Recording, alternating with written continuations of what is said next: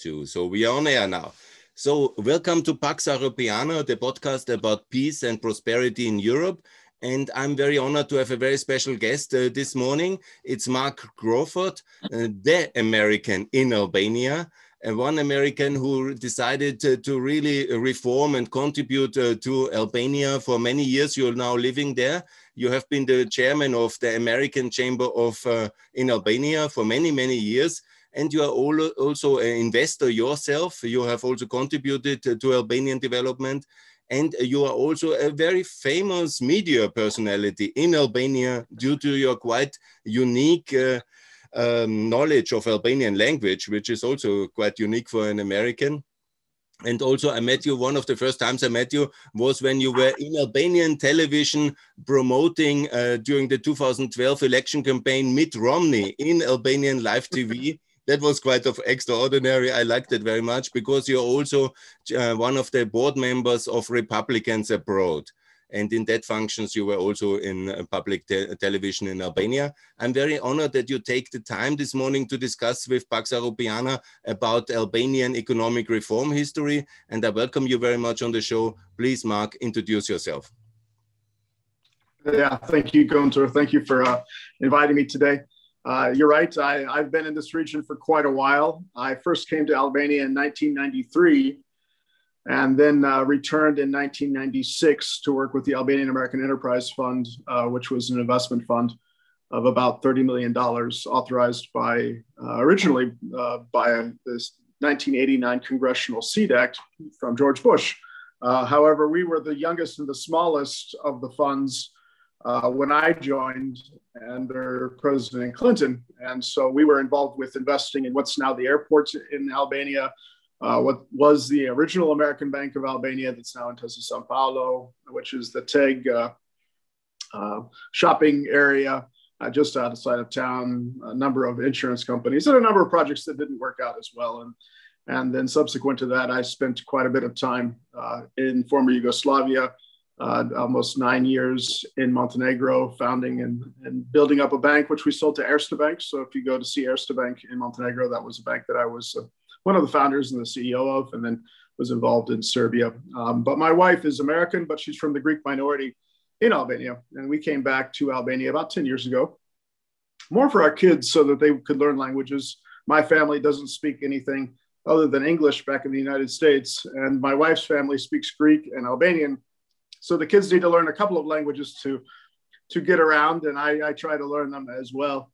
Um, as you said, I, am currently the, the chairman emeritus and have been the former uh, chairman uh, both in Montenegro and in Albania of the uh, American Chamber of Commerce, and had several terms there, and and that got me on television, as well as my uh, role as one of the vice presidents globally of Republicans overseas. We, we represent about nine million American citizens that live abroad, an American citizen living abroad is taxed abroad and at home, uh, but can also vote and can also get involved politically, giving giving funds if, if they so desire. So we get involved with with some of those issues as well. Um, and so I've I've also been investing mainly in in uh, the financial sector. I'm currently uh, a shareholder and a founder of a, a bond agency corporation. Um, we do broker dealer um, work. However, we're focused more on fixed income at the moment and, uh, and structured corporate debt, uh, helping Albania develop that as one of their, let's say, new intermediary uh, products that can help link opportunities to the, the excess funds that are in the market. Um, so I am involved with that. I've also been involved with some some unusual projects such as movies and natural resources. And so sometimes life takes you in a different direction. And, and I've, I've enjoyed those most of the time. Quite a unique experience, actually. And it started with this American Albanian Enterprise Fund. And that's something specific which the American taxpayers, the American state is doing for very friendly countries to invest uh, in a, a state funded venture capital uh, instrument, which I think nobody else in the world does. And it's a very successful instrument. And maybe you can describe what exactly the achievement were and why America does this and why America supports Albania so much. Well, this was a new initiative that came in 1989, as, as the title of the Congressional Act um, indicates. Uh, but George Bush Sr. basically saw the Iron Curtain coming down in the Eastern Bloc, and he knew that risk capital was important for the American entrepreneurial experience. And he also knew that the risk, the country risks of these Eastern Bloc countries was too high to attract normal risk investors from the West. So what they decided to do was to create these, uh, let's say, venture funds that could do either debt or equity and make them country specific.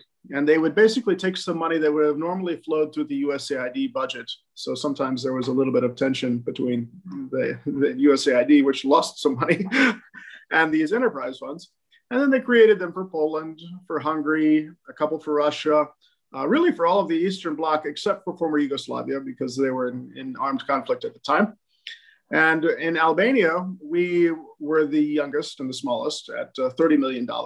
I think when when the fund ultimately wrapped up its its uh, mandated life, which was 15 years, um, we had a tenfold return on our on our capital. So, and currently it's a it's a foundation, and I, I'm not sure the current assets under management, but I would guess it's probably between three and 400 million uh, dollars which is now going into into let's say infrastructure or into education in Albania. But we were we were solely private sector focused at that time, and so we would start companies or lend to companies, and then we failed, um, but we were able to, to have some successes as well. And technically, I, I think statistically, we were the most successful of all of the funds. Some of them didn't have success. I think the Czech one lost 90 cents on the dollar. There were some some ethics issues in some of the countries, or at least allegations. So it wasn't always a success. And then they fell out of favor a little bit in the United States. And so they didn't do any until more recently. They did one in Tunisia and in Egypt. And I believe those are going well.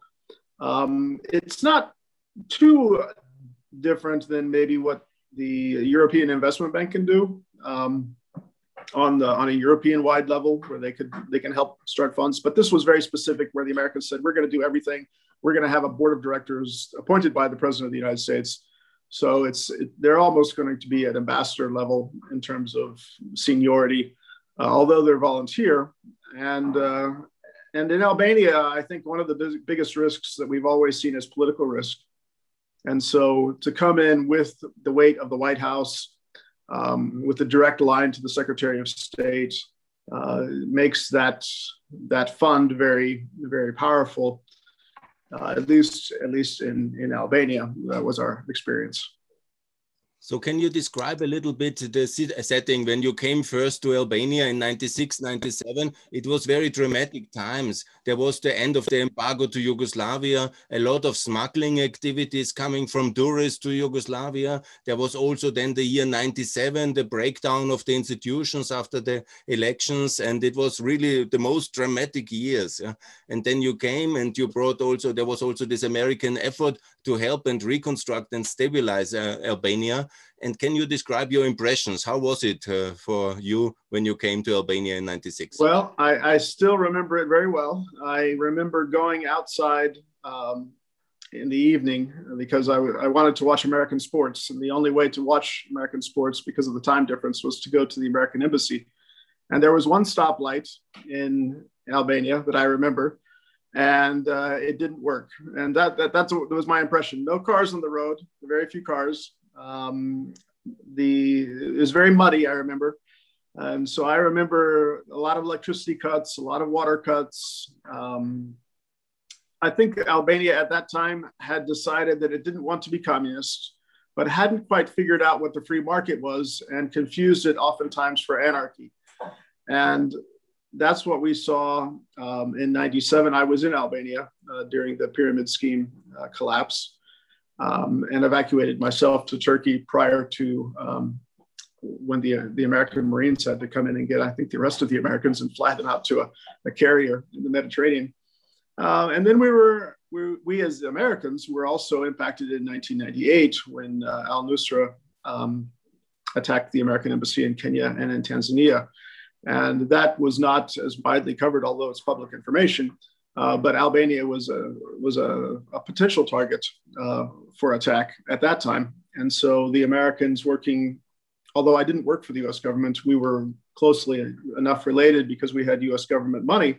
Um, we were also evacuated, and I lived in Ohrid for one year, and we opened the American Bank, uh, let's say, remotely. So um, we we've gone through a lot of stops and starts, two steps forward, one step back. Um, Albania has continued to to progress, although sometimes it's hard to see it when you're living inside the country. Um, but I, I, think that now, well, now it's part of NATO. It's it's still making progress towards the European Union. Um, the currency is relatively stable, so I think some some good things have happened. Absolutely, it's quite amazing success story. But uh, let me again talk about this. Uh, there was the Kosovo War then in '99, and obviously Albania played a big role in that one. And it was a US-led operation for freedom in Kosovo. And how did it impact you? How did you see the situation on the ground in the crucial year of '89 and '99?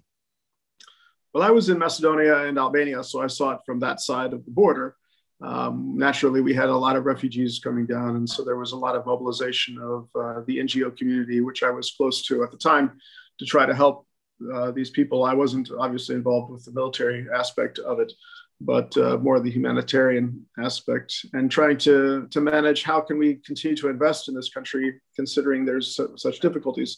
Uh, the americans at the time were under restriction if in albania if when they let us come back to, to the country, they said that we couldn't go up to Shkodra and we couldn't go up to the, the northern areas because of the smuggling, because of, of some of the unrest. Um, I decided at that time, I was a volunteer board member of a microcredit organization. I decided, along with our board, that we were going to go to Shkodra anyway. Um, but in order to do so without causing problems with the Americans, I resigned my position as a, as a direct employee of the fund. I created my own company in the United States and was hired by that company and signed a waiver. And I, I myself went to Shkodra and lived uh, for a couple of months to set up uh, what was called the Albanian Partner for Microcredits. It's, I think it's now known as NOA uh, in Albania and, and, no longer affiliated with the US government. But uh, um, yeah, it was, it was not easy and we just had to make some difficult choices, sometimes some, some uh, choices that people wouldn't, wouldn't normally have have thought they would have had to make.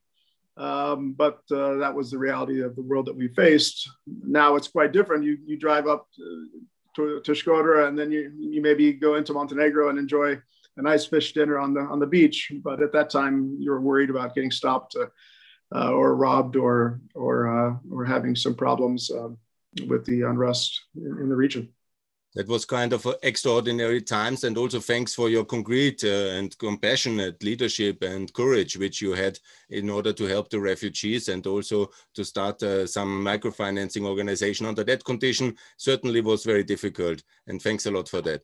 Can you now describe from 2000 on albania and the region has normalized Kosovo was then under international administration, and there was also a massive effort to rebuild the whole region by the Europeans and the American partners. And can you describe this phase until 2005? How was it? Was there a kind of a boom time? What was the challenges under this period? Right. Well, I remember being in uh, in Skopje, Macedonia, and uh, the, the fellow I was traveling with was Albanian, and our our van had broken down, and so we wound up meeting someone in the repair shop. And he said that he would, he was ethnically Albanian from Macedonia. He would drive us into Kosovo just after the war and take us to Jakova, where we were going to meet somebody and then drive back to Tirana. And uh, I remember, I, I, remember that night very well because in the middle of the night, uh, the Orthodox Church in Jakova was bombed uh, by the returning by, by, the returning refugees, I think, in, in response to what had happened to them. And uh, the drive back from Jakova to Tirana took probably eight eight hours or so. I couldn't remember. I I I, uh, I just remember it was miserable. And and now you can get to the border of Kosovo in two hours. So the investment and the infrastructure has changed dramatically. Um, with the new Kosovo Serbia agreement, there's hope that that will continue to improve, uh, not only between Kosovo and Albania, but between Albania all the way up uh, to Budapest, which would, of course, include uh, going through Serbia. So I think that the, that the region being one at, at one time under Yugoslavia, I, I, remember my Yugoslavian friends in Montenegro, they, would, they laughed. They said, well, we were all working together and then we you know, broke up and now the internationals want to bring us back together again. But you know, we are we already know what that means, and uh, um, so we don't need someone from uh, from Ohio to come and tell us how to do that because we we know how to do that. It's just more of a matter of, of will, political will, I suppose. Um, but we have seen that the, the, trade routes have continued. I think uh, profit the, the profit motive overcomes any ethnic uh, um, division uh, or historical problems. And so, as they open up free trade, they open up uh, um, possibilities for people for movement of ideas and movement of goods, and lower the, the barriers, whether it's taxes or or other type of physical barriers, then I, I think you see a lot of, of, more of progress, and that's kind of what we want to continue to build on. 2004 was a very decisive year in European history because it was the year when seven countries were included in NATO and also 10 countries joined the European Union. And it was very much the American president who was re-elected in 2004, George W. Bush. He very much promoted NATO enlargement and he also invited then Croatia and Albania towards NATO in 2009. Can you a little bit describe this process of NATO accession of Albania and how that was for you as an American living in Albania at that moment? Yeah, in 2004, I was in Montenegro actually. Uh, so I returned to Albania a little bit later. And I remember Montenegro wasn't quite ready for NATO at that time uh, mentally. Um, they are now a partner in NATO, but I remember at that time they were still, um, I'll say, I'll use the word disappointed uh, with the fact that we had had uh, uh, we as NATO had you know gone against them in armed conflict. Um, I was up there building a bank and uh, and I, I, I saw the potential of where we are today that they would be a part of NATO. Um, but Albania itself, I think, has always been very pro-Western, um, and they tend to be very pro-American. In, in my view, maybe that's be- simply because Americans don't know really where Albania is, and we don't have any stigmatism against Albania that other Europeans might have. Um, we know them as Europeans. We know them as related to John Belushi, which is a famous actor. We know them as related to famous singers and Mother Teresa and uh, any of the other kind of negative, uh, let's say, suggestions that um, somebody in Italy or in Greece might have towards Albania. We don't really have that in, if you live in St. Louis, for example. So if you're in Albania and you come to America, the door is wide open for you. There's very little in terms of barriers. Um, in terms of this the stigmatism of, of, of being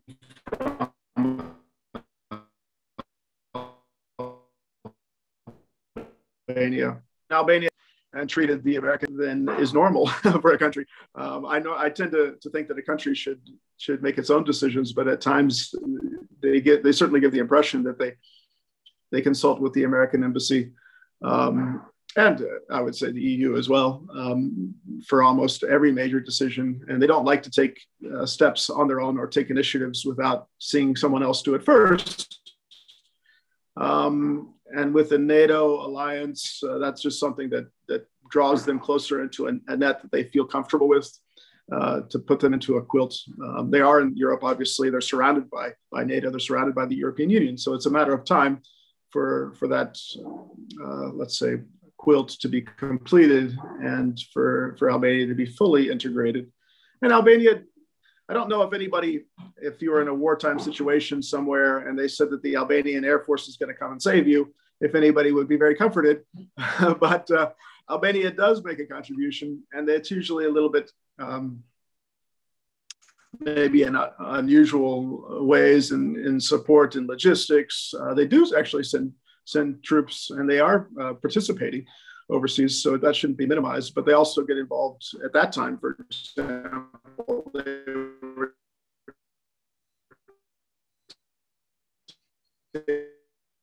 taking some of the details, some of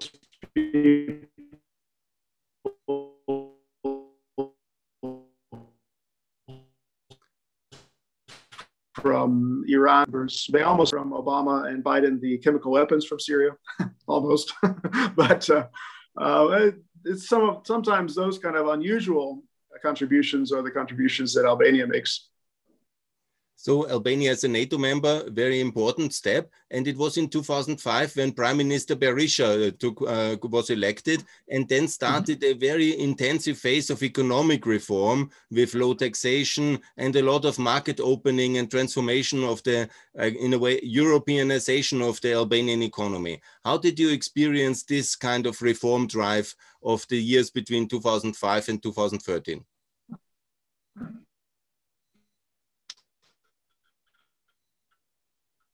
I came in the in the still on the board of the microfining the time that I lived in Montenegro, so I would come back.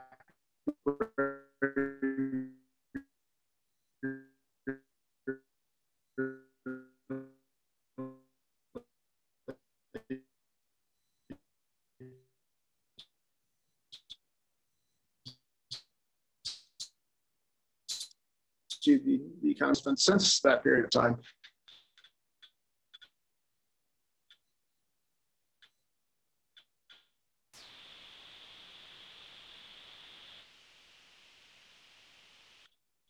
So if you look at areas, uh, you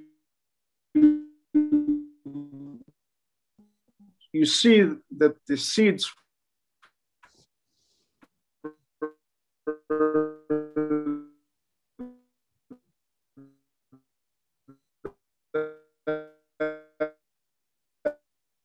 that period of time where there was an open, but at least there was a chance for them to come in. And um, I believe they had a flat tax, and that made things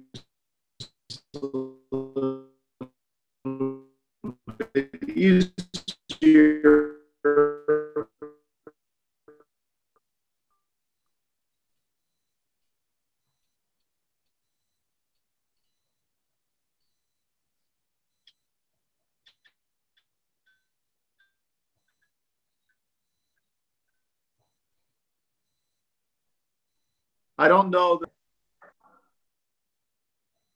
So the flat tax was one of the bigger achievements uh, during these years. It was 10% flat tax. Was that positive for the investors? But, uh, simplifying is just uh, so ignoring the actual rate of 9%, 10%, 11%, or 5%, uh, if it's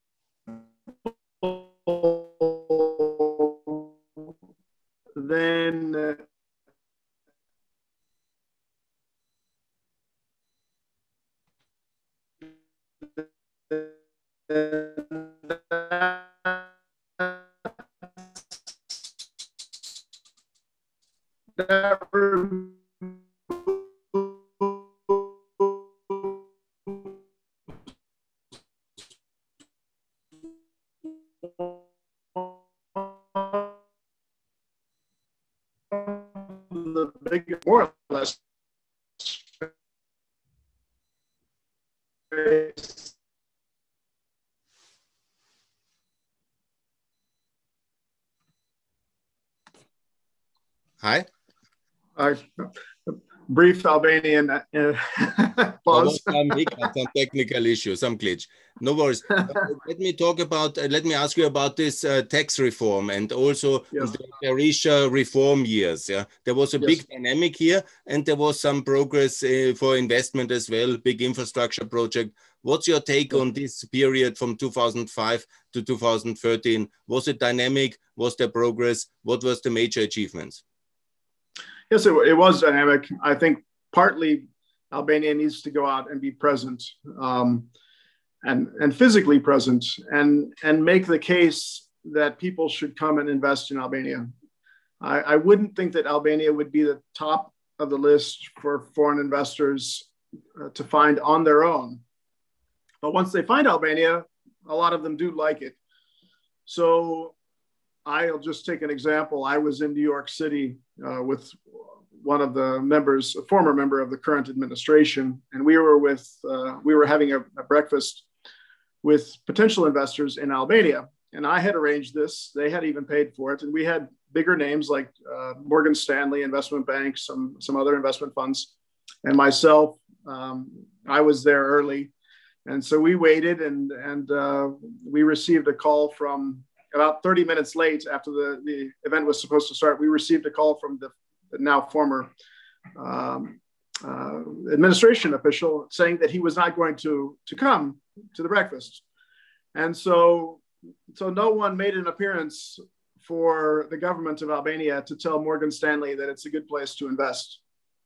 And uh, I, of course, know the material, so I gave the speech on behalf of, of the Albanian government, but I'm not Albanian. so so um, I think we haven't seen Morgan Stanley or any of those people that were in that room come to invest here, and I don't think we will because I think that they they felt like they're not even important enough to uh, to you know have a, a breakfast with with somebody.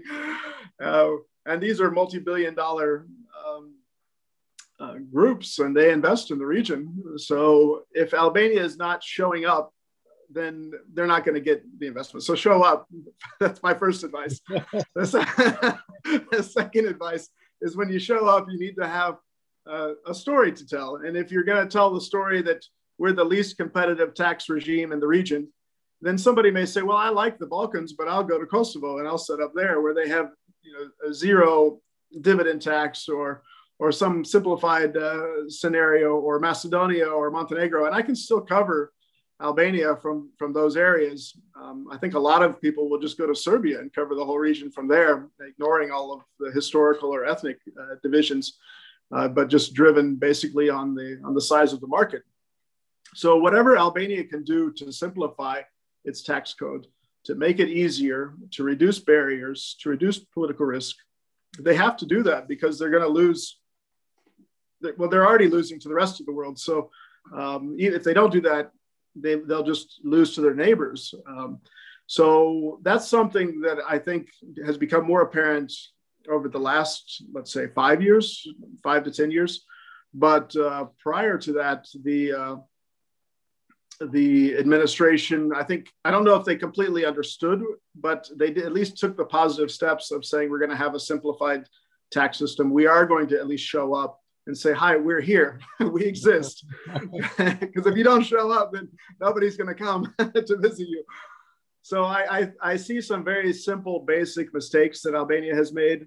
Um, some of those can be corrected but it's hard to, you can't make a second first impression so if the first impression is that these guys don't show up and they're a small market and they're complicated and uh, then okay maybe they don't want us there let's go to bulgaria or let's go to romania with 40 million people uh, if we want to be in the in the balkans uh, so those are some of the things that i think the Berisha uh, government at that time did right um, maybe by accident but i think that's something that the that should be considered by whatever the next administration is. We have elections coming up later this month um, to sim- continue to simplify things, continue to show up. Um, sometimes I see these governments, they show up and they, they already have a pre planned uh, project that they want you to invest in. And they say, they say, well, great, it's Morgan Stanley. Will you give us $100 million for a small road to Peshkopia? uh, which is in the in the middle of uh, of eastern Albania, and where there's a very nice place. I've been there, but no, no, one commercially will tend to go there as a first stop, and so these investors are thinking, well, well that's kind of a strange uh, request to come to me and give me a package of options, and these these limited options are not really very commercial. What I think they should do instead is just create a general environment and say, say, come to Albania. We've got good people, we've got good weather, we've got good taxes, and we make it simple for you. And then we don't know what you want to do. You you decide that. You know your business better than we do. But you come, and we we've got you know these people that have studied um, in various sectors that can help you out. We've got these international organizations, whether it's the accounting firms or the chambers of commerce that can help you, and then you you find your market. And we as a government will will not tell you what to do or tell you where to invest exactly, but we will create a simplified environment so that you can find where your niche investment is more easily and, and have success within that.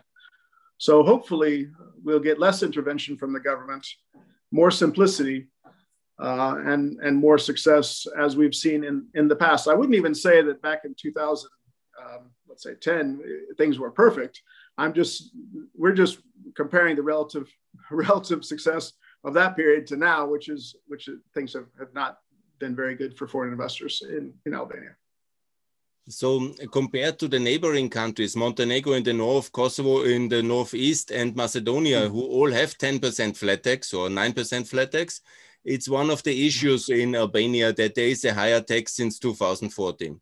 The other issue is also the currency because Kosovo and Montenegro use the euro and Macedonia mm -hmm. has currency stability with a, a pegged currency to the euro. Albania still has a flexible currency, one of the last countries in uh, the East in Eastern Europe. What's your take on that? Do you recommend a peg to the dollar? Do you recommend this flexible regime as it is now? Or would you argue for Euroization of Albania? Well, I think we know what will eventually happen. It will be Euroization of Albania.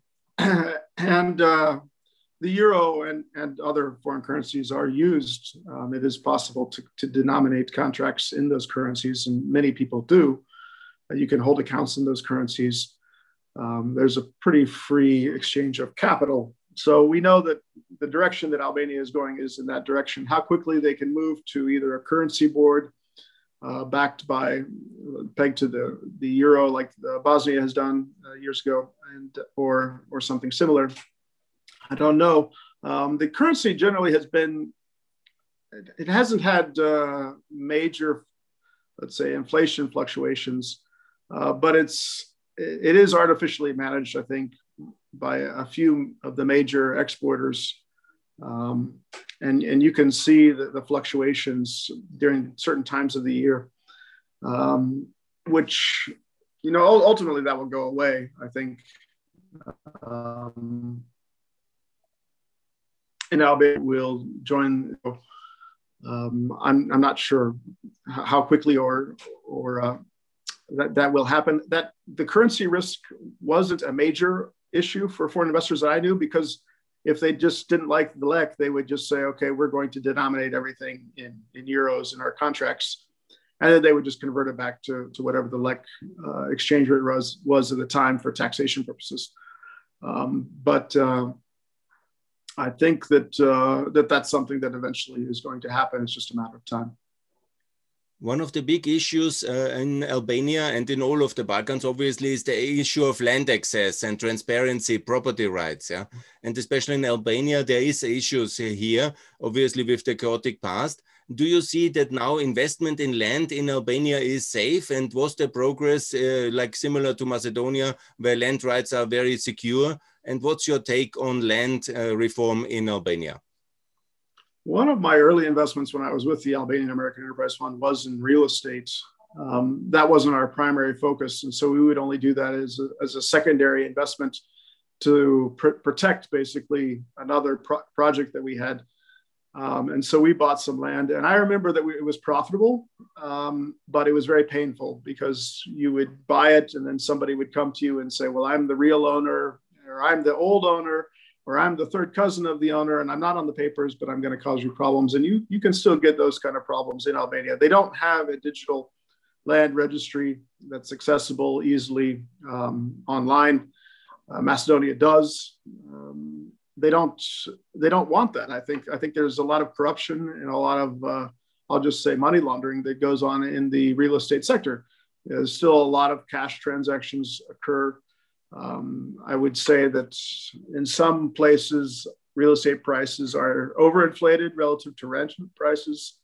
And it's it's a function of two things. I think one is partly a function of, of, the informal economy, but it's also a function of the fact that there's not other alternatives for people to invest in, and there's not other intermediaries to, let's say, relieve some of this buildup of, of cash that people get you, you buy a house if, if, you're wealthy enough you buy a car and then you if you have more money you buy a second house and if you buy more money you buy a third house and then you put some money in the bank and you buy a fourth house. So it's not like they they readily go out and buy shares of Raiffeisen Bank which is which is uh, present in, in Albania or buy Coca-Cola which is present in Albania or Pepsi or or Apple which you know people use Apple phones or computers. So it's not that Albanians are, are have easy intermediary intermediary um, let's say access to to companies and uh, the economy that's that's actually operating in the country. And that's something that we've been trying to change over the last uh, 10 years, I think, with limited success. Um, but it's still something that, that needs to happen. But it, but it all trickles back to the real estate. And so, as far as that being the main outlet for wealth in terms of, where you can invest and in terms of the, the cash operations and the, the corruption issues, there's a real perverse incentive, I think, for people in power not to, to, to reform it. And they could have reformed it years ago if they wanted to. And I, and I just suggested, and I think the World Bank initially got involved, but I'm not sure that they actually completed their project. But I said, you have a map of the country. Everybody has a map of the country. You, you know the basic plots of land because of the, the water uh, company will have it, or the electricity company will have it, or something of that nature. So so you kind of have, you, you know what the variables are.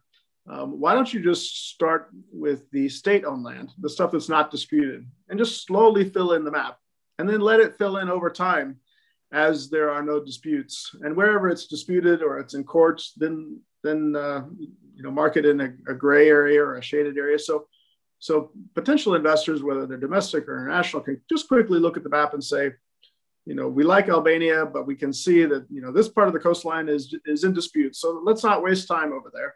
Let's, we can go to the top of the mountain and we know that that's not in dispute. And so at least you know that you can go there and, and start. Um, there's apparently a bunch of land that the Albanian government will rent to you very cheaply. Um, to actually find that map and and to to know where where the land is that's potentially available is is quite challenging. And I I've been asking for it for for months, um, and maybe I just asked the wrong people. But you know, I speak Albanian. I'm the former chairman of the American Chamber of Commerce, and I can't find the map. so I'm not sure you're going to find it if you're in London or in Germany. Um, I think you physically have to go and, and meet somebody in the ministry, uh, which, in fairness, I haven't done on that issue. It, it hasn't been super pressing, but this is something that I shouldn't have to think about. I should have to, I should be able to go on the website and the government will say, if you want to come here, here's the land, here, here's the price, and here's the contact uh, information about how to, how to uh, apply for it. Um, I, I haven't been able to find that. And that's, that's government. So when you move to the private sector where you've got historical generations that may be in dispute or, or land that moved back and forth between private sector and communism, um, or even in like my wife's village, the, our neighbor's house, I think the, the brothers have a dispute, so the house is in disrepair. So, so we haven't even gotten to those issues. Uh, we can't even figure out how to, how to give uh, people the the one dollar a, um, a square meter uh, land to rent. So that's that to me is is the basis of of an economy, um, land and land rights, just about everything uh, that I've seen in the West. Certainly, when my family in America started their business, they took a they took a loan against uh, I think our personal house. So it, even though the the business itself was in finance and had nothing to do with real estate, just the fact that there was underlying property uh, backing up the loan uh, just to help kick start the business. So. And until that gets worked out, it's going to be very difficult for entrepreneurs to start up from nothing. Uh, a lot of people have value here, but it's locked up in, in real estate that's, that's either unregistered or, or unclear.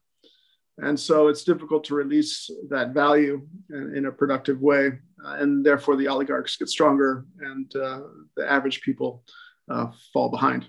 So uh, that's that's still that that was an issue that I raised when I was chairman, and it's an issue that's been raised to the highest levels of the of the government and the World Bank and the internationals. I don't know why at some point the World Bank or the Americans don't say we're not going to do anything and we're not going to give you any money more money until you fix this basic thing. Um, and it may be that the Americans helped mess it up in the beginning with some USAID advisors that gave them the wrong advice. Um, I, I, seem to remember somebody from USAID at, at, one time telling them that they didn't need to digitalize the land registry; they could keep it in paper. Um, but uh, hopefully, that's just a, a miss. hopefully, that's just a, a memory that I that I misremember. But I think if the memory is accurate, then uh, it wasn't just the Albanians, it was some of the early international advisors that probably set the wrong foundation in place.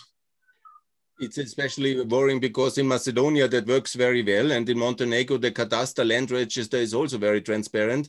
And Albania has so much opportunity, obviously, in tourism and other sectors. And another thing which is also working in Macedonia and in Montenegro is a stock exchange. And that's yes. also interesting because uh, and does Albania now have a stock exchange? And uh, what is your take on the need for a stock exchange for Albania? It does have a stock exchange. Um, it's owned uh, in part by uh, the group that has uh, MoneyGram here, and in part by Credins Bank, which is a, a large uh, locally owned bank, and in part by the American Bank of Investments, which is separate to the American Bank I mentioned earlier uh, but is also an American owned bank. And uh, at the moment, they have all of the regulations in place, they have the technology in place. I think they are trading treasury bills. Um, and uh, we're still waiting for our first listing of any private bonds or private equity. I, in my company, we have uh, the possibility to do brokerage and I, I kind of described the situation as uh, we're all in the, the football stadium. The, the fans are there, ready to see the game. The players are on the field. The referees are waiting. The rules are in place, and someone forgot to bring the uh, the football. So we uh, we're all ready to go, but there's nothing to kick around. so, so we just we don't have anything listed. Um, there's nothing listed, and in Montenegro, and I lived there during the time that they had two stock exchanges, the government was proactive in listing some of their old state assets. And some of those assets and some of those companies were horrible companies, but there was underlying value in the land. Uh, they were basically ghost companies, but but that's one way to get some something moving. And uh, uh, I mean, they were basically penny stocks, and, and typically they would they would kind of go up, up, up, and then crash, and then kind of normalize. And that's what they've done now. And, and I think that they're now seeing lower amounts of uh, volume and lower amounts of uh, of actual like new listings. And so the, there will probably be consolidation. And I suggested that maybe they start off with consolidation, um, but so far uh, nothing has has progressed. I think there are a number of companies that uh, could be listed. The, they could do a tracking amount of the water company, utilities, some of the private banks. I had investors from Chicago that they said, well, we've invested in Montenegro, we've invested in Macedonia, we've invested in Africa and all over the world. Let's try Albania. Give me the top utility and the top bank, and we'll just we'll just buy a couple of shares and see what happens and see where we go. Well, I told them they have to get on a plane and fly over to Albania and have to negotiate with the mayor because there's no chance that they can buy they can buy a tracking amount of shares uh, sitting in Chicago. So so that if you make it difficult for investors to invest, they'll just go elsewhere. And so I mean they're investing in you know in Iraq and and, and places that were war torn areas, but Albania is somehow uh, they it's it's at this point it's a conscious decision that they've just decided not to do that. Um, but I still think it can be done. I still think that they could ask for every company that was involved with a every domestic company anyway involved with uh, these these uh, concessions or these uh, public private placements to, to list something on the on the market to give some transparency to what's going on um, I think there's there's a number of, of companies that probably will need to be restructured now because of the COVID crisis, and possibly uh, some kind of a uh, at, at, least fixed income bonds or something of that could be developed. And uh, and and so I think that's a that's a big area of need. Just generally financial intermediation. Right now it's just banks and, and they're just taking money and lending money, very basic, nothing nothing special, which is fine. That's an important part of the economy. Uh, but there's a lot of liquidity. Some of that is in the banks and it's being placed abroad at negative interest rates. So there's money, there's money there. We don't need credit guarantees. We don't need new loan programs from, from the Americans or from the Europeans.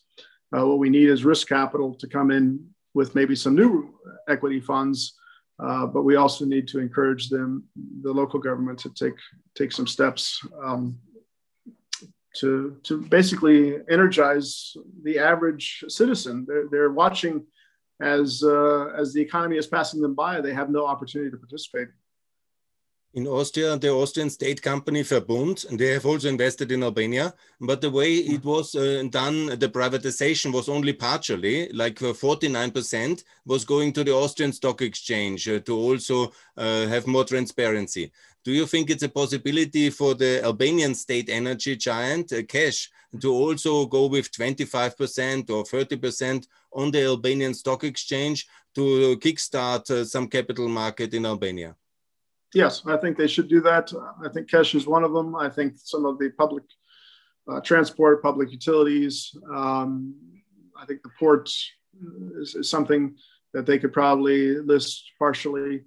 Uh, the whatever concessions they have with the uh, in the mainly in the in the natural resources area. I, I, don't think there's any Western drills turning in Albania at the moment. So there may be some Turkish investors, there may be some Chinese investors, but there's nothing coming from the West, which is strange considering the West is usually leading in, in this area and Albania is in Europe. So it kind of suggests that uh, there's something asymmetric going on. Um, and uh, in my experience, that sector has often been one of the most uh, corrupt and complicated.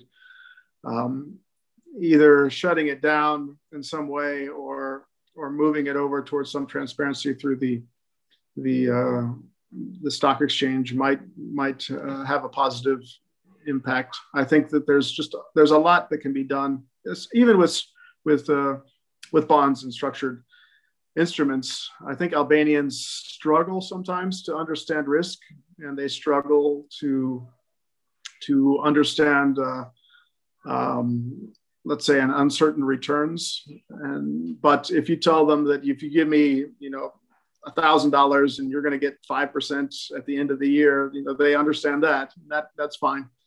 And if they understand that that bond is attached to the port authority and and the and that's getting revenue from that, then, then that makes sense, or the, the water company. So I think it's it's doable. Uh, they just need to start uh, working working with something and, and, following the Austrian model. I think is, is a good first step.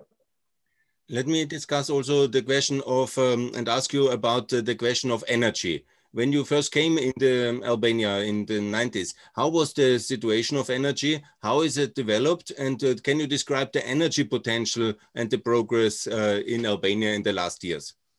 Yeah. Um, I think there's two different elements. One is energy production and exports, which sometimes I hear Albania produces a lot of energy and then they they export it when the price is low, and then somehow they they re-import energy at a high price, which seems like there's some kind of a, a game going on there behind the scenes. Um, and then when you go down to the villages and some of the the, uh, the areas of Albania, you still get power cuts. I live in the center of the city, and right now our electricity has been been quite fine. I remember when I was first in Albania in the 90s, the, the electricity would go off almost uh, every day for hours and hours. I, I, remember reheating my food by candle um, because there, there was no electricity. and, and uh, so, so certainly things have improved, I will say that. Um, but it's still kind of a strange uh, environment. I know Statkraft from uh, Norway is here, and I think they've had success. Uh, they also have a, an agreement where I think they're able to, t- to take what they produce, at least the portion that goes to them, and export it uh, through their network, which is which is quite well developed, and so it works well for them. Um, a lot of these smaller, let's say hydropower or even natural other natural resource uh, things have not. Some have been built, but but some have not been, and it's it's a common game for people in the ministry to take a license and basically uh, you you just you put it let's say in, in a let's say a, a, let's say put it in the bank but it's not really a, a, bank. It's you just put it on on ice or you freeze it for yourself or with your friends and then they try to, to resell it. So it's kind of a soft privatization through uh, through friends and family. Um, so so that those areas still need to be cleaned up. There's talk about some of the rivers turning them into natural, uh, to turning them into national parks, um, you know, which is also an important consideration. Uh, so there's still there's still issues that need to be dealt with. Um, I think that uh, there's a, there is a huge and whatever progress is being made is going into the pockets of the, the well connected and the poor and the poorly connected are are completely out of the the growth in the economy.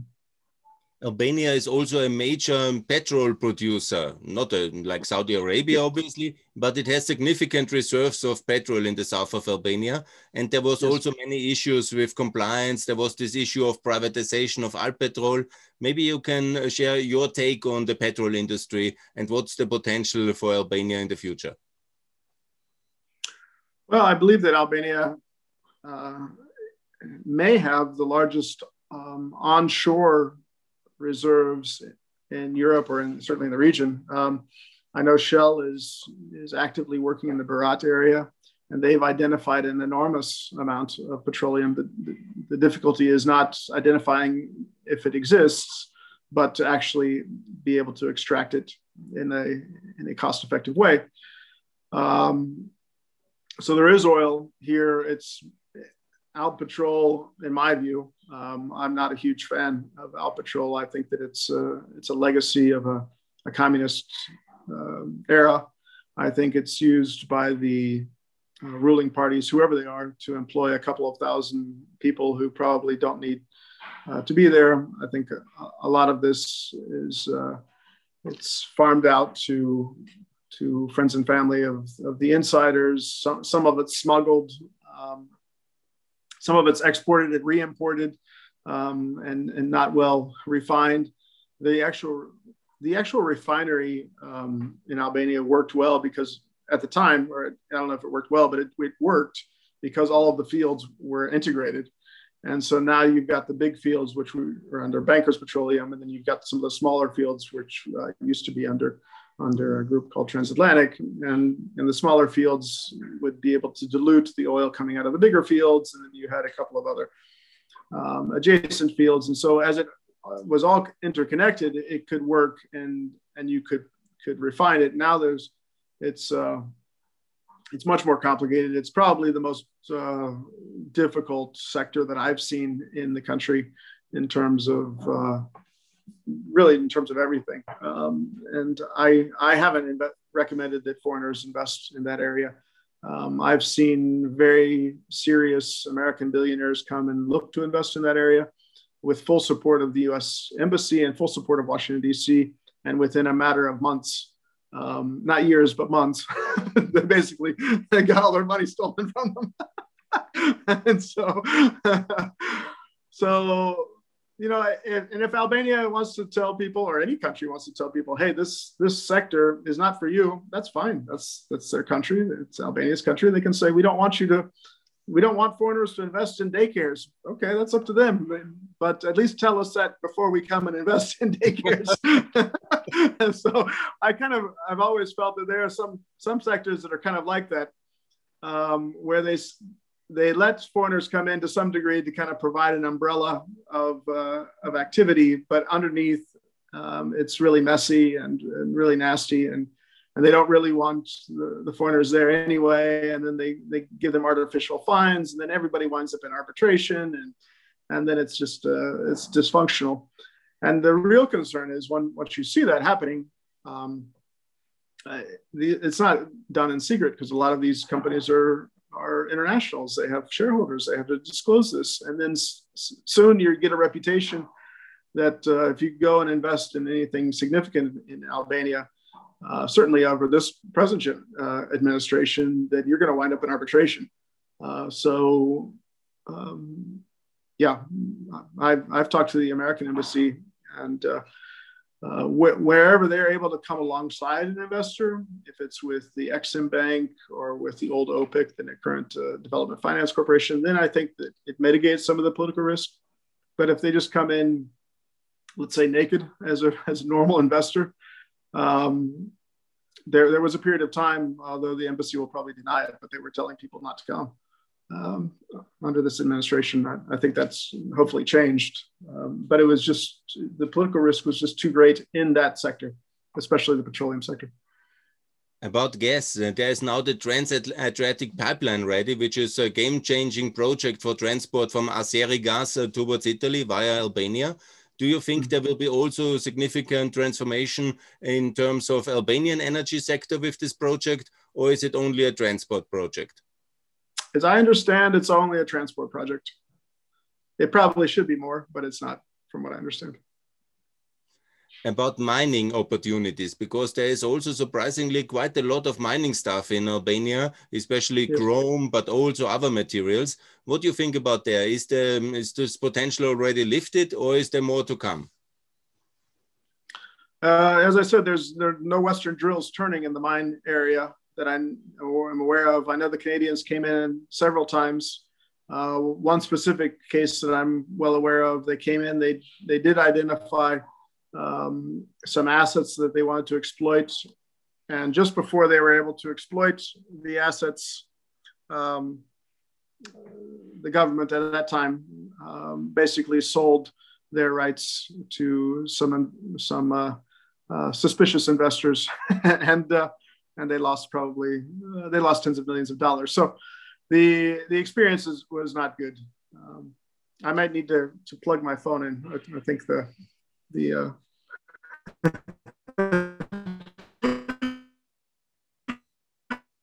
it was working fine up to now.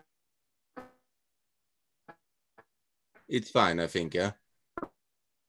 Might be so I'm, I may need to uh, to plug it in. One moment, let me see if I can I can plug in the you need some electricity. Yeah, that's important topic. yes, yes. One moment. Let me let me see absolutely, if I can. Absolutely. Hopefully. Very good. So let me ask you about the infrastructure sector, because in 2005 to 2013, there was a major drive to build highways, and uh, Albania has now a modern airport and also to renovate the Durrës seaport. So, what is your take on the infrastructure situation? How well is Albania connected to Greece, to Montenegro, Kosovo, Macedonia, and how is the logistic uh, situation for foreign investors in Albania today? Um, I would say that to Montenegro and to Kosovo and and to a lesser extent Greece and Italy, things are good. To Macedonia, it's improved, but not great. Um, I went to Skopje a couple of years ago on a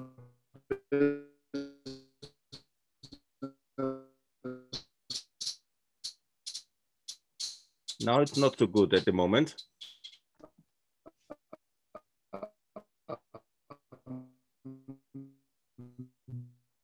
The connection is not perfect at the moment.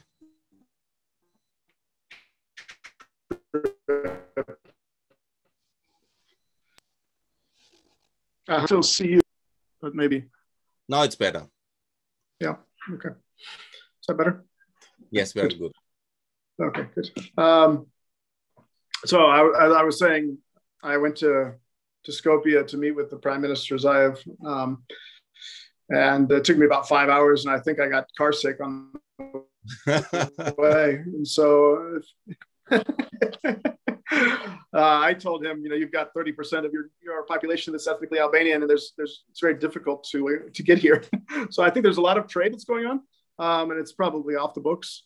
Um, certainly improved um, from when uh, I first came to the region, but uh, I think that most of the traffic goes through Kosovo, actually on the Kosovo highway. So it's still uh, it's still a little bit difficult to go directly there. Um, and so there's some some work that, that, can be improved. What what I'd like to see is a, a train system that uh, connects Albania to the the rest of Europe. This at least for for uh, transportation of goods. Um, I think people probably just drive, but uh, at least transportation of, of some of the heavy industry goods uh, would benefit from from a train system. And that's one thing that was that was uh, mentioned in the Kosovo Serbia uh, agreement that was signed with President Trump in the White House. Yeah, let's talk about that. What was your take on that? It was a major achievement that Israel has recognized Kosovo, and you also contributed to that. Can you describe some of the successful um, participation, if I may say so, or that it was really historic uh, things which happened? Well, I I uh, don't have any any uh, Jewish or Israeli heritage or Albanian heritage, but uh, I wound up meeting uh, some guys here in Albania who invited me to go to Israel um, about three years ago. And while there, I wound up meeting uh, some former congressmen from the United States and uh, met with some uh, Israeli parliamentarians. And there was a real interest in improving relations between Albanians and Israel, specifically Jerusalem, um, where their parliament is based. Uh, I suggested to them that maybe Albania itself was not the place to focus because Albania already has good relations. Um, for those that don't know, I think um, uh, it's documented that during uh, during the war, the Israeli population uh, increased in this area, so the the uh, the Albanians and the Israelis have good relations. Um, but uh, the the Albanians said we have no interest in moving our embassy to Jerusalem we will vote against what the Americans are doing. And so what we're doing now is fine, but there's no interest in taking it further, at least diplomatically. That was the, the feedback that I was seeing. Uh, however, Kosovo was, was quite interested and they seem to be more practical on the issue. They want people to recognize them, and Israel wanted someone to, to recognize Jerusalem. Um, and so there was a, historical positive relationship. Uh, Prime Minister Thaçi went on television and he, at his own initiative, said that if Israel would recognize Kosovo, then, then Kosovo would open up an embassy in Jerusalem. That was on international television. He said it in Albanian.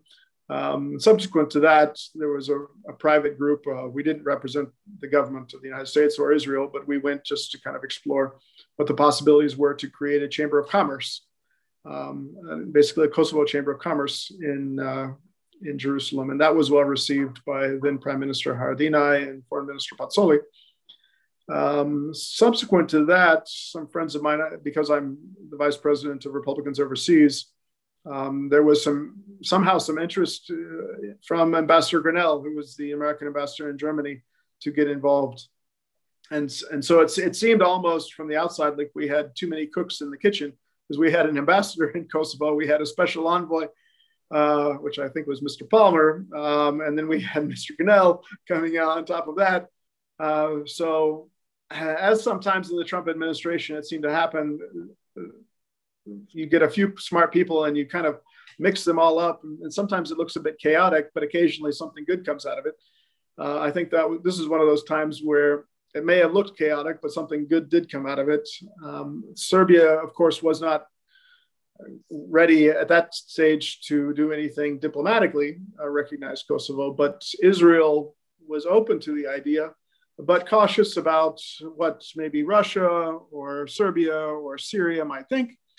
And uh, as those issues were discussed, which I was not a part of those, those discussions behind closed doors, um, it became apparent that there could be some economic steps forward, which I think was in line with with what I had done in uh, my trip there regarding the potential for a chamber of commerce.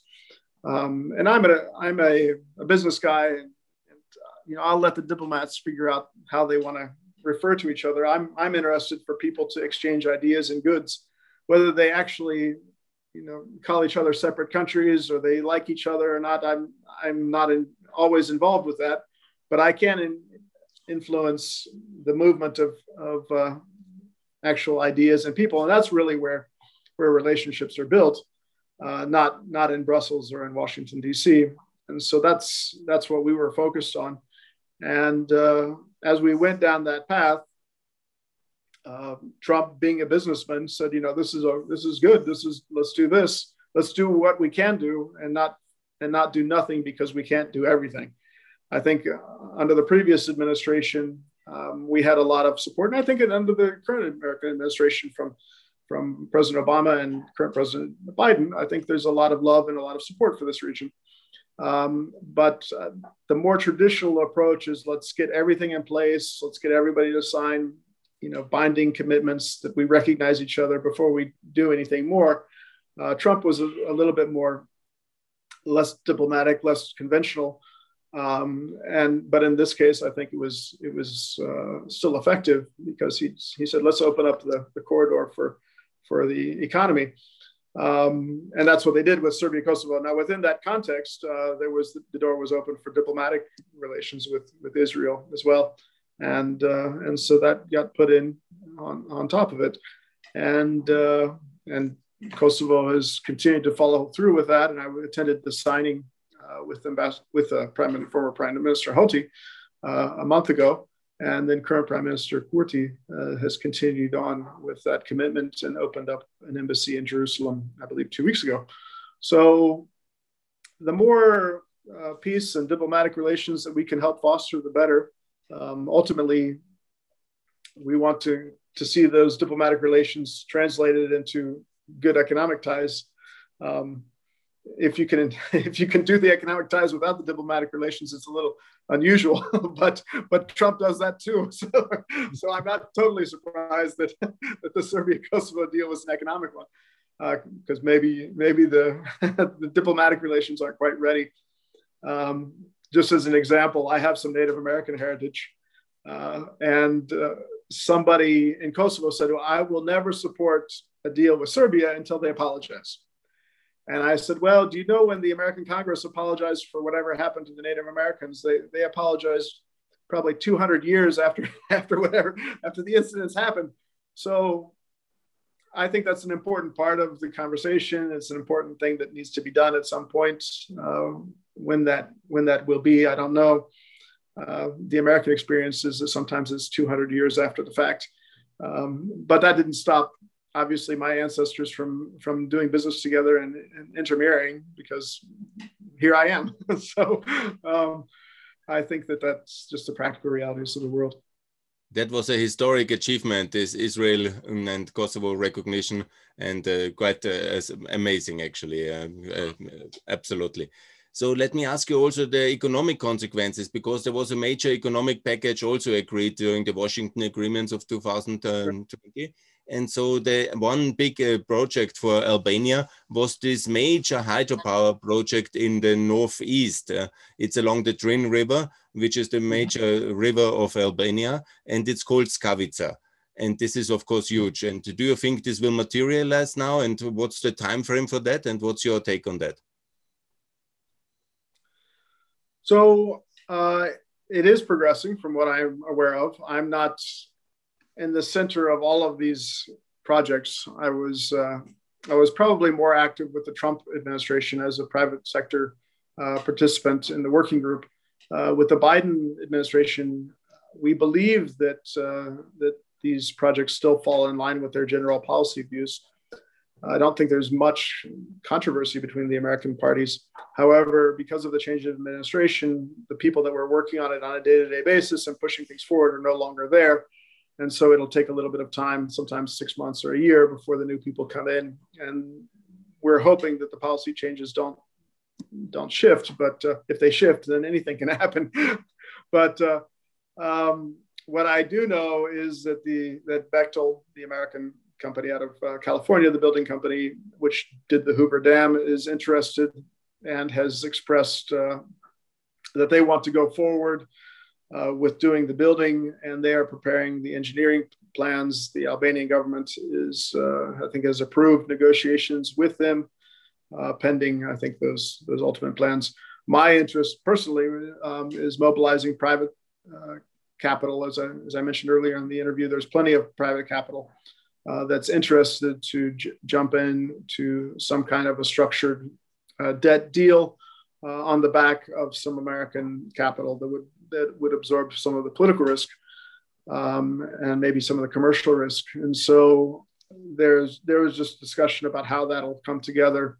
Um, I think ultimately it will need to involve some private capital because the American government isn't in the, in the business of using American taxpayer money or quasi taxpayer money to crowd out the local uh, investors, and we really want Albanians to ultimately be able to participate in their own economy. Otherwise, they're just going to see um, a nice dam. They're going to read on paper that somewhere the electricity is, you know, better, but it didn't get to my house. and uh, and the people that live in that area, some some will be displaced. So um, unless you're involving them in the actual economic positives of it, they're only going to see the negatives, and everything else is going to be theoretical to them. So so that's my my focus and my concern. But I think as a as a project, it's a project that that was developed back in under Enver Hoxha's time. It's a it's a major project, one of the bigger ones uh, for the region, if not the biggest. Um, and I, th- I, think it falls within the green energy initiative that would be compliant with both what President Biden wants to do in the European Union. So, uh, so I think that's one project that's a, it's a very good one. Uh, there's another one that Exxon just recently signed uh, onto, uh, that they're going to come and look at a, a thermoelectric uh, uh, plant in Vlora and see if they can convert that to liquefied natural gas. Uh, LNG is a strategic priority of, of the United States at the moment. Certainly was under Trump, and I think I think will need to be under Biden. Um, there is a wing of the of the uh, Democratic Party, which you know wants to stop all gas and all fracking and all things of that nature. But I don't think the practical realities of of, of the economy uh, lend itself to, to stopping and starting abruptly. So, with that in mind, I think that it will remain strategic.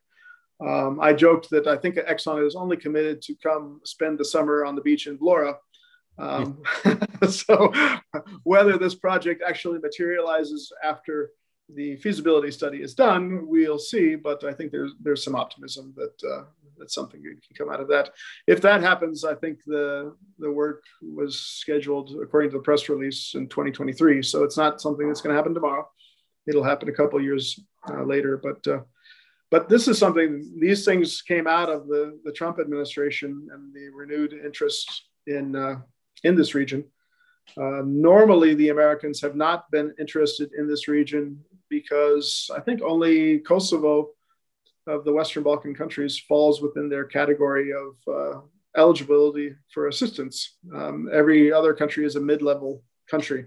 I think only Kosovo is a lower level country. And so because of that, if there's not a specific political interest, the Americans won't show up very much in terms of uh, investment and aid from the US government side if you're trying to mobilize OPIC and or DFC and, and Exim Bank. So that those that was an important thing that, that Trump did, and uh, we we believe that Biden will continue that, um, but we're not we're not completely sure yet. There was also the talk about the railway project between Kosovo and Albania as part of the Washington Agreement, and also leading to a deep sea uh, port at the Adriatic. So right. let me ask you, what's your take on the railway? Will it materialize? What's the economic benefit? And also, where should be the, the best location for the deep sea port? Will it be in Bar, Montenegro, in Durrës, in between? Will there be a new port? And what's your perspective on this major infrastructure progress uh, project? I there, it is briefly mentioned in the agreement, just that that access from Niš all the way to Kosovo to the Adriatic um, should be studied. I think it's just simply said that. It doesn't say if it should go through Albania or through Montenegro or or uh, how it should be built. Um, the shortest route, I think, is is through Albania, but that would require a new port and a new um, railway. There is an existing railway, of course, from uh, Bar or Tivar, uh, the port in Montenegro, which goes up um, to connect towards niche. Niš, I think. Um, I don't believe it goes into Kosovo uh, from there, or at least not directly. But uh, those are those are things that I think are important, um, especially to refurbish uh, or make a new railway. Uh, the the port, I think, is is mainly driven by the technicalities. Is it deep enough? I mean, if you look at the port of Durrës, the port of Durrës is not very deep it's not deep enough for a for a major industrial port. Um, so they Vlora is there are parts of Vlora that you could look at, but it's it's probably a little bit further away than what you'd really want. And so you probably would be looking not at Shëngjin, which is in the Malaysia area, but a little bit north and if you're going to do a new port, that's where the natural depth is. Um, I think I think it makes sense, and it's been mentioned by this administration in Albania that, that Durrës really should be a, a tourist type of yacht port.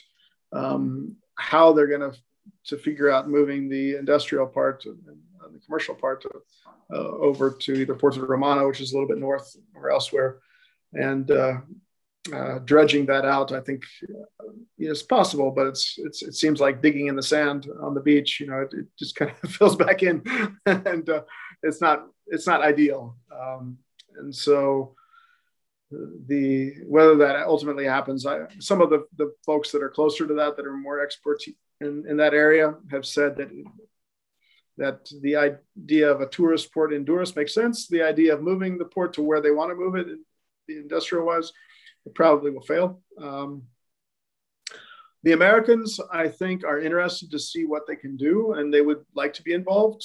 Uh, I think there'll be a lot of potential for private sector investment.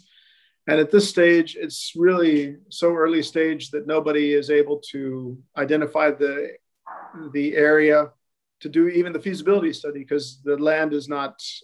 Again, going back to the land, um, it's, it's not clear if the land is available. It's not clear that if, if it could be available, who do you talk to?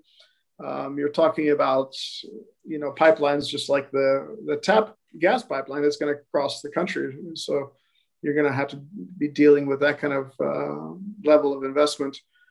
Um, I think with Trump, it might have they might have pushed it a little bit further, at least to look into it. With Biden, I just don't know yet. Um, and the default is you just put it in Montenegro and you just make it smaller. Um, which, if they're just politicians looking to check a bureaucratic box, then that's probably what they'll default to, uh, which means that basically Albania is going to be excluded um, or very peripheral to that. So, but it's yet, yet, yet to see. I haven't seen uh, that the American bureaucracy is going to move on this very quickly at all until the Biden administration is a little bit more settled. Let me ask you about President Biden. Uh, because he is probably the American politician and, uh, in fact, also the, the global politician who knows the Balkan best. He was very yes. deeply involved in peacemaking in Bosnia, very deeply involved in Kosovo uh, liberation, and he knows all the countries very detailed. Yeah? I don't know if he was in Albania personally, but uh, can you share what is your expectation? Will he also focus on the Balkans, or will he be busy in America with all these current crises to match? Uh, there are plenty of them, but uh, yes. will he take time for the Balkans? What's your take? Well, I, he has 50 years of experience, so he knows the Balkans, he knows the world. Uh, he was one of the senior members of the Senate and the Foreign Relations Committee. So I think normally you want the president to know where you are and something about you. I think this president, he knows the world. Um, I don't know if Albania or if Kosovo or the region has an advantage over, over other parts of the world because he also knows other parts as well. Um, the initial feedback from Secretary Blinken was they like what Trump has done in this region and they'd like to continue to push that forward. Uh, that being the case, the people that were in those positions that were implementing uh, are no longer there and they have not been replaced. So, in terms of the public press releases, that yes, we love you, and the uh, the store is empty, like no one's home, but we love you. and so I called them and I asked them who who do I talk to to progress these or raise issues or concerns about crowding out private sector or how do we mobilize this? And they, they there's no one there yet. Um, obviously, we have our local embassies and we're in touch with those folks. And I have my friends back in Washington, uh, but the folks that were kind of the bridge between them uh, in those agencies um, they're either not focused on it or they're not in place yet. Uh, I don't know that it's a, an issue for President Biden himself. He's got lots of problems with uh, not just COVID and uh, the border crisis, um, and re-implementing his his own agenda, getting his his own uh, fiscal policies and, and other environmental policies in place. Um, I think by the time he gets to uh, to look back at uh, Albania and Kosovo, it'll be probably the end of his first term. so if somebody comes to him and says, "Do you like them?" he'll say yes. Uh, you know, we have a plan in place. It's moving forward. Should we stop it? He'll probably say no. Look, just continue because we like them and we don't have any concerns about them. And that's probably all we're going to get. That's all I expect to get, to be honest, from him. Um, if you look at what he did in the Senate, he was very active in the region. But if you look at what he did when he was vice president, I don't remember him doing a whole lot other than sending a couple of nice letters and renaming one of the, the streets in Kosovo after his, his son, uh, who passed away, which I, I, think is, is nice. It's honor, admirable. He came and uh, paid a visit to, to the region. Uh, but in terms of actual concrete investment, we, we didn't see anything for that, those eight years. So, uh, so I don't know. Um, I, I was a little concerned first that we'd lose momentum, which is, we're going to do because it's natural between any administration. Um, I was not concerned that he would dislike the projects or the region uh, and stop things, but I just don't. This is something that needs someone to push it. It needs somebody to say this is important, um, and not just say that we like you and we're not going to stop but somebody to really push it. And Grenell, Ambassador Grenell, he was in some ways, I think, controversial because he was so pushy. But it was only because he was so pushy that we were able to get these deals done, and the and the Israeli deal on top of it. So he certainly broke eggs, and he may not have been the most popular person with every with every uh, you know pundit that was watching him, but he was actually getting things done and pushing things forward. I I don't see anybody pushing things forward at this stage, and that's my concern. Do you think the US administration under President Biden will appoint a special envoy for the Kosovo Serbia dialogue as well? No.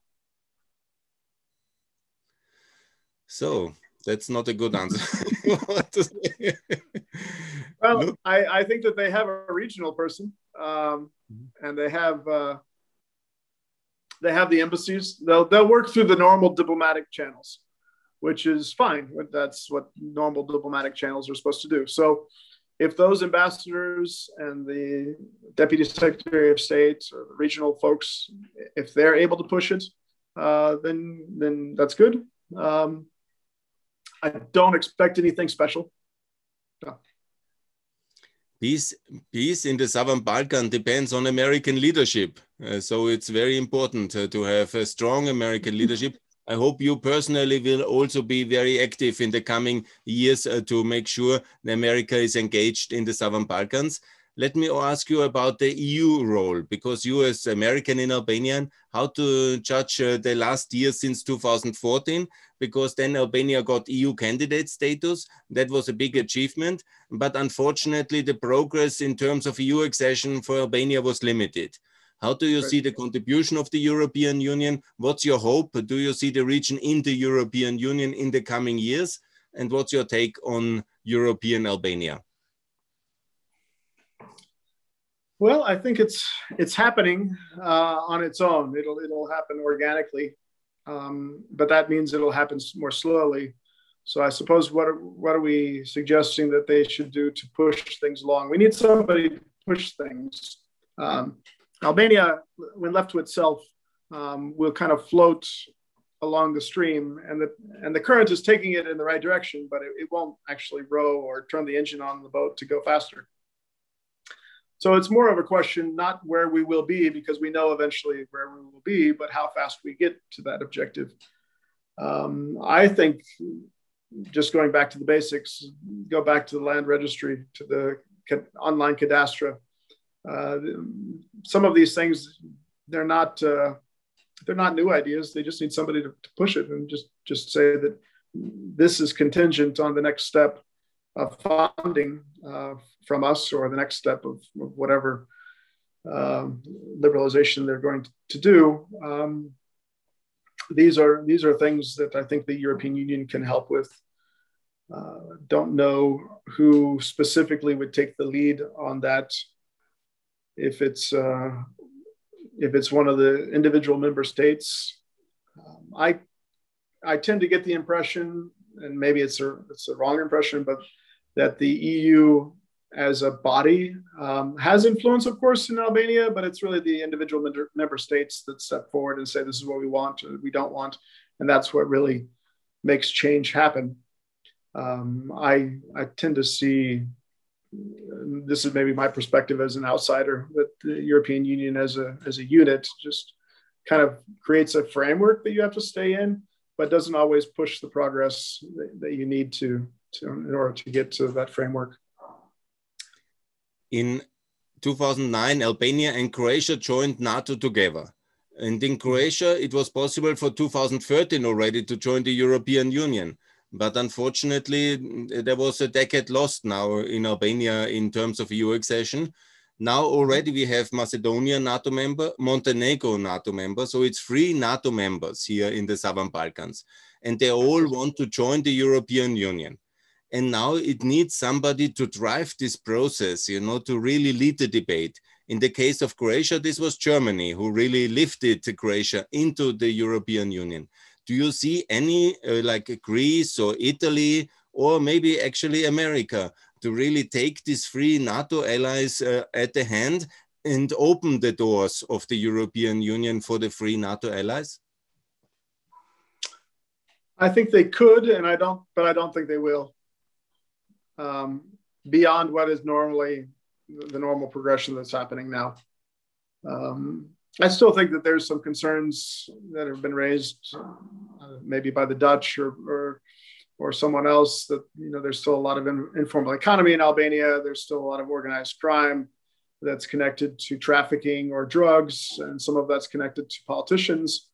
Um, so, when you have those kind of concerns, that some of your biggest uh, let's say suspicious characters are actually members of parliament, then uh, then that's uh, an allegation I think that needs to be dealt with um, before you can, can get any any single country to say that yes, I'm going to put my reputation on the line uh, and push this forward. I don't remember those kind of allegations in Croatia um, when they were uh, moving into the the European Union. Maybe they were some domestic issues that, that came out in the local Croatian newspapers, and that stuff always happens. You you see that you'll see that in Albania, but some of the criticisms that you see about Albania and some of the issues that they're facing, those are international, uh, internationally, let's say, recognized issues. So until those things uh, uh, are dealt with, or I mean, some of these things, some of these issues maybe are are a question of different policy. I mean, maybe at least with some of the drug issues, you know, some legalizations or some decriminalizations, a different approach, considering that the current approach is, is not very effective. In 2013, during the election campaign, uh, when uh, Prime Minister Rama was uh, winning and he's now in power the second term already, and he's running again for the third term now, he was one of his platform was anti-corruption, anti-corruption. I remember it was their own website established Anti-Korruptionit, and it was also in front of the prime minister's building, was a big uh, anti-corruption um, uh, somehow um, monument erected. Yeah. So let me ask you from the business perspective, from the investor's perspective, how is the progress in the last eight years when it comes to anti-corruption? I think it varies based on the sector. Uh, as I said, during the last eight years in the natural resources and energy sector has probably been the, the most corrupt and the worst I've I've seen. But it may be also that I've been looking at that sector a little bit more closely because of some of the members of the Chamber of Commerce. Uh, so I think that's gone backwards. Um, some of the financial areas, financial sector, that seems to be more stable because uh, I was involved with some of the banks.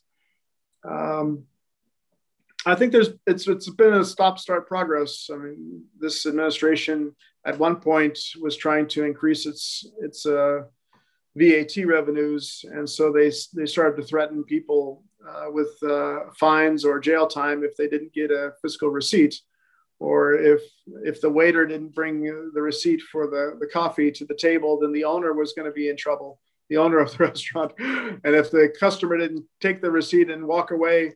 Uh, from the table and keep that receipt with him for a certain number of meters, then he, they could get in trouble. So, I mean, we went from that kind of a draconian attempted policy to uh, to now a, a, policy where for other reasons. I mean, we have COVID, and and uh, we're probably one of the more open countries, I think, in the world um, in regards to that.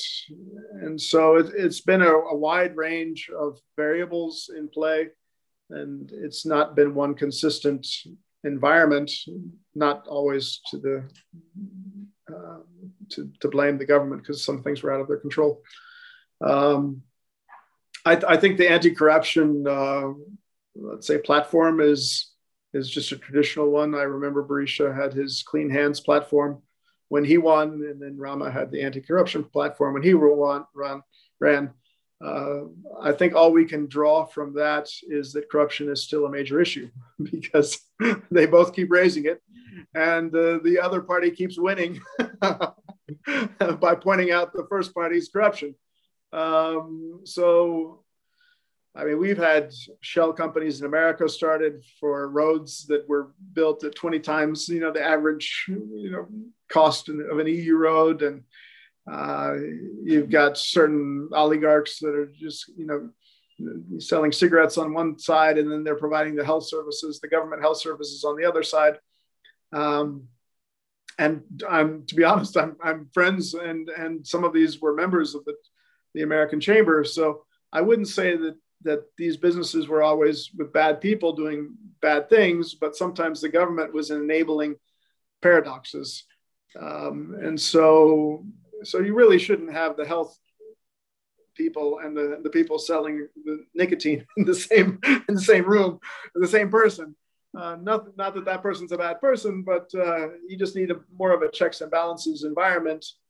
And uh, we haven't always had that in, in this government.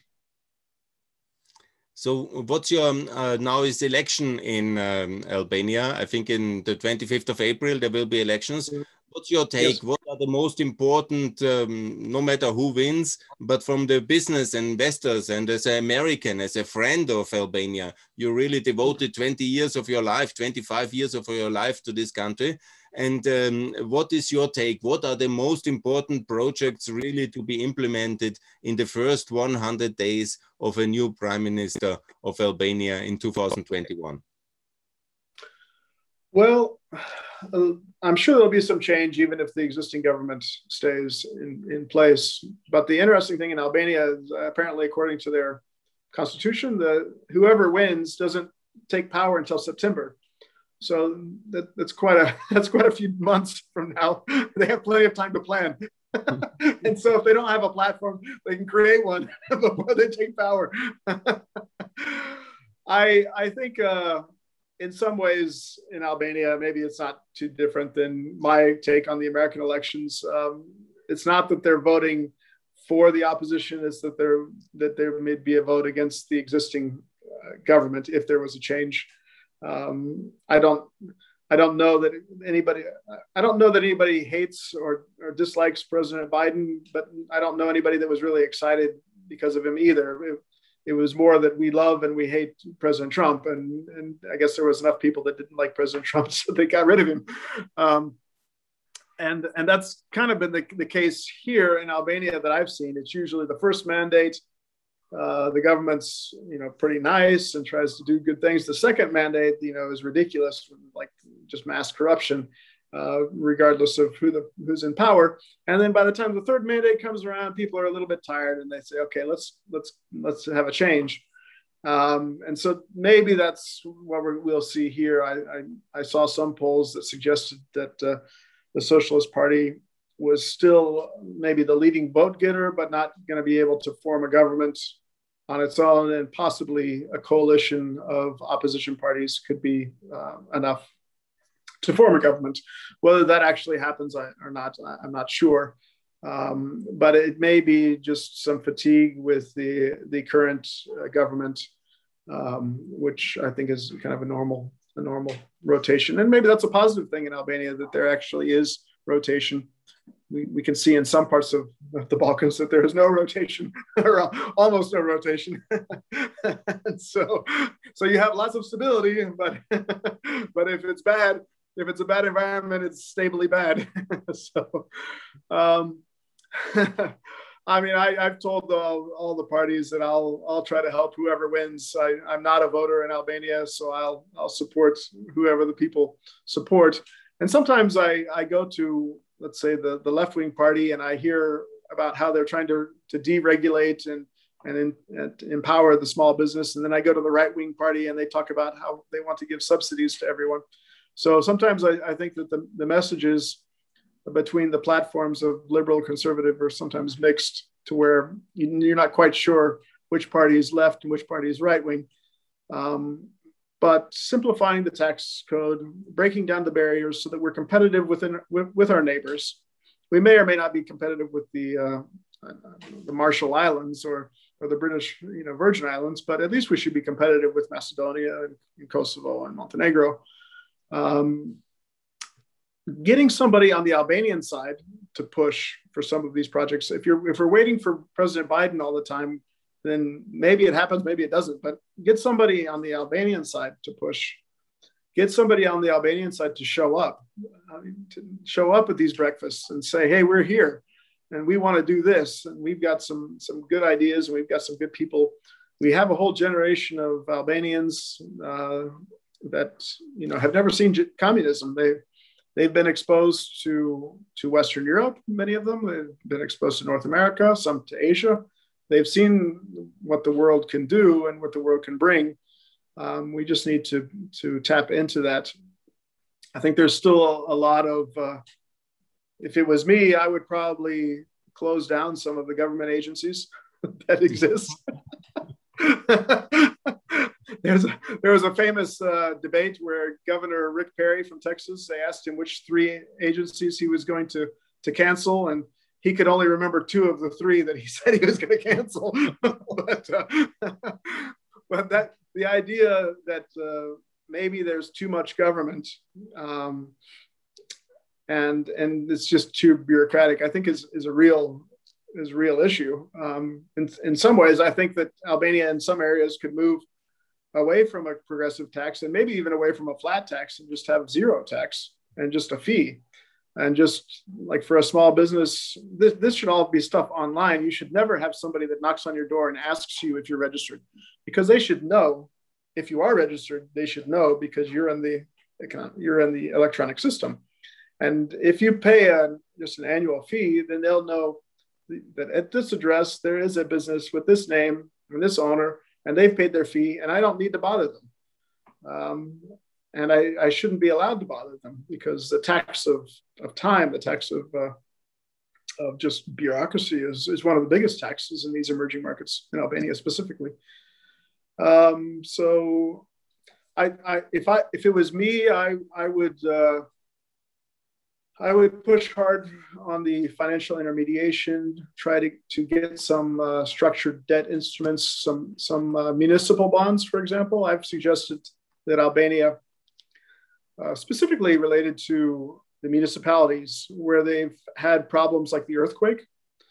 Um, issue a bond from the municipality at a, at a reduced rate, maybe even a zero rate, if you're going to include like some sort of fiscal amnesty and allow people to invest specifically into that bond. I, I don't think it's a good idea to bring um, untaxed money into the into the normal banking sector. But if you if you do decide that you're going to do a fiscal amnesty, force people to put that money into a, a 20 year bond um, and then at a zero coupon so they're not getting anything and that's the cost of the avoiding the taxes or whatever they did they did um, and then it'll but then let it trade so it'll trade at a, a discount so then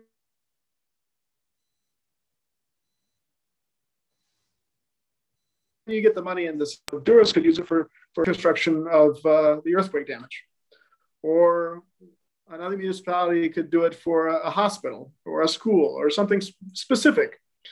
Um, and you could use that model, a kind of a patriot bond, to mobilize uh, money, to mobilize it cheaply, if not basically at, at no cost, um, and, and get the economy moving, and then but make it tradable so that then you can uh, you can get the the average person involved and, and you can get some trickle down effect I mean, when we're looking at Skavica, we've got five, let's say $500 million that's going to come in in financing. If it comes in from Exim Bank, and it just comes in from Exim Bank, it's just going to come in in one transfer. It's going to get, you know, or a, a tranche of transfers is going to get paid out to Bechtel. The Bechtel guys are going to take it back to California, and you're going to end up with a very nice dam. But if you do it through some sort of a bond mechanism, then all of a sudden you start to get the banks involved, you start to get the, the pension funds involved, you start to get the, the local investors involved, then you get trading, and then you you create an environment that you can do the next um, hydropower project yourself, or with less participation. But if you do it just with Exim Bank, which is, was one suggestion, yeah, you can do it, but you'll have left nothing behind in terms of uh, uh, infrastructure for for future uh, economic development growth. And I think that the that the Europeans and the Americans are making big mistakes when they do that. They come in, they think they're they're doing the right thing, they're checking boxes, they're giving the money, uh, but they've built up no capacity in the country um, for the country to do it on its own. And Albania hasn't really shown that they're able to develop it on their own, but once they do it once, they can repeat it. So it just needs somebody with a little bit of vision to help help that along. So that's what I'd suggest. For a transparent and fair capital market, European style, it would help to have the euro as a currency, like it is in Montenegro and Kosovo. And there is some mm -hmm. talk to adopt the euro in Albania.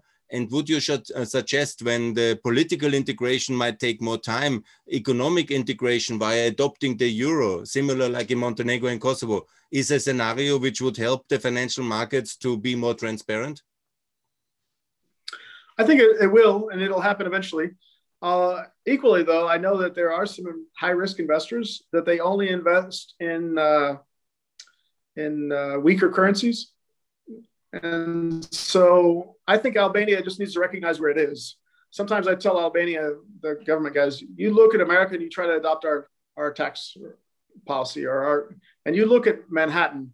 And I said, but you guys are not Manhattan. You guys are Las Vegas. So you go, just go to Las Vegas because, you know, anything goes there. That's it doesn't mean it doesn't work. Las Vegas works, you know, Nevada works. It gets, it gets revenue. It's just a little bit crazier. And so that's fine.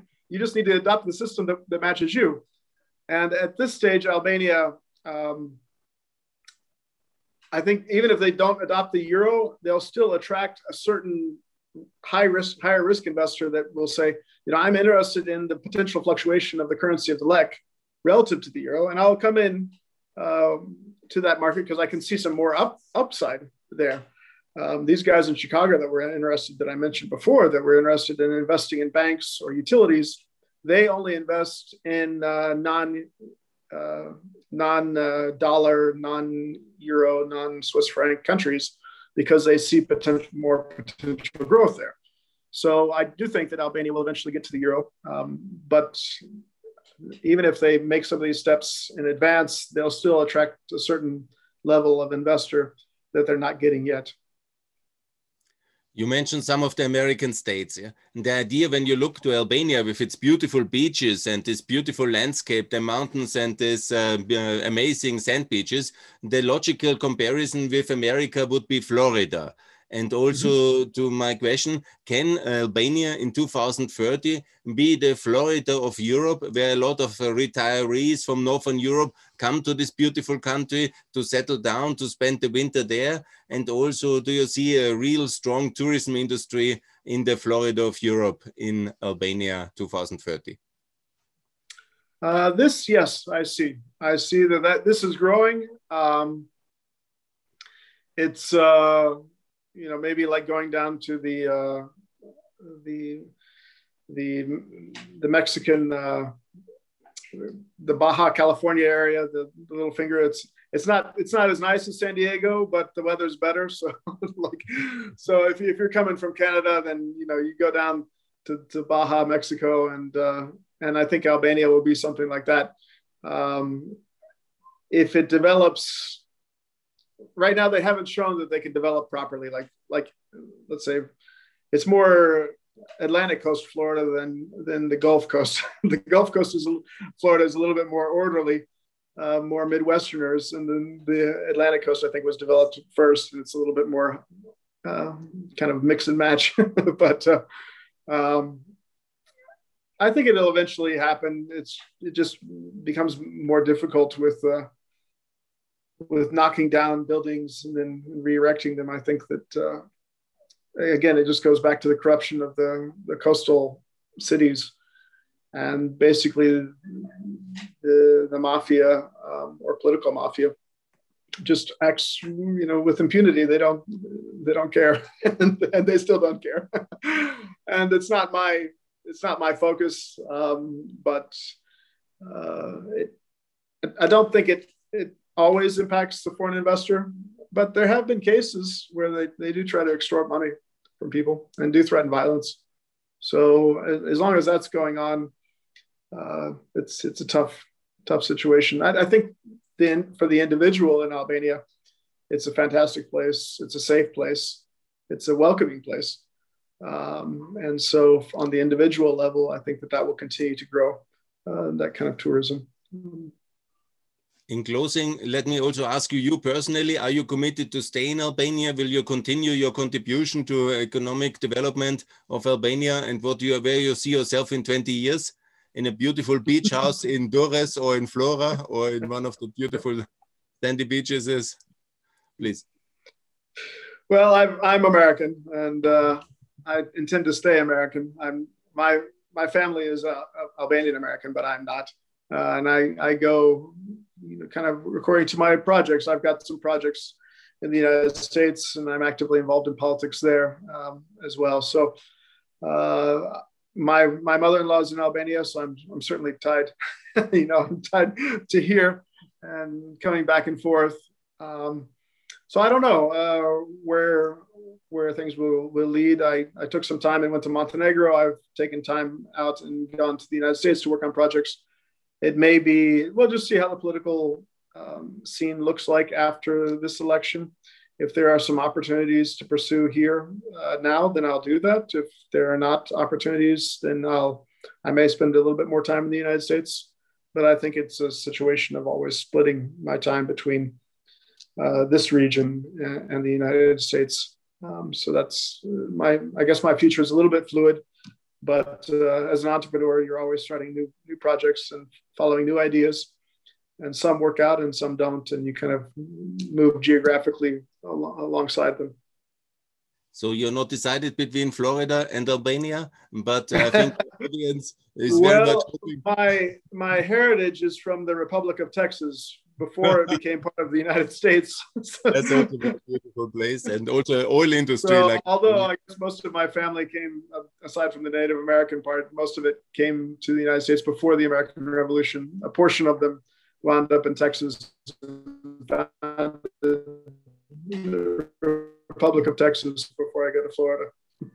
So, in the name of the old audience, many of them coming from um, Albania, Kosovo, and from the region. They want uh, certainly that you, Mark Crawford, be very active in the coming decade to bring more American investment uh, towards Albania and Kosovo and Macedonia to be very successful. And also to say thank you very much for all the things you did already for Albania and Kosovo in the last 20 years, uh, 25 years of your engagement, also for Montenegro, also for Macedonia.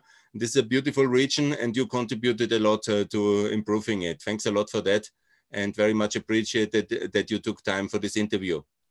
Good. Well, I look forward for you to come back to the region and, and to continue to work with you. Definitely. Uh, Thanks a lot. I'm also looking forward. Here. I will come. Great. Great. And uh, all the best for that and uh, success in the coming years uh, for investment in the Southern Balkans. Thanks a lot. Thank you. Thanks a lot.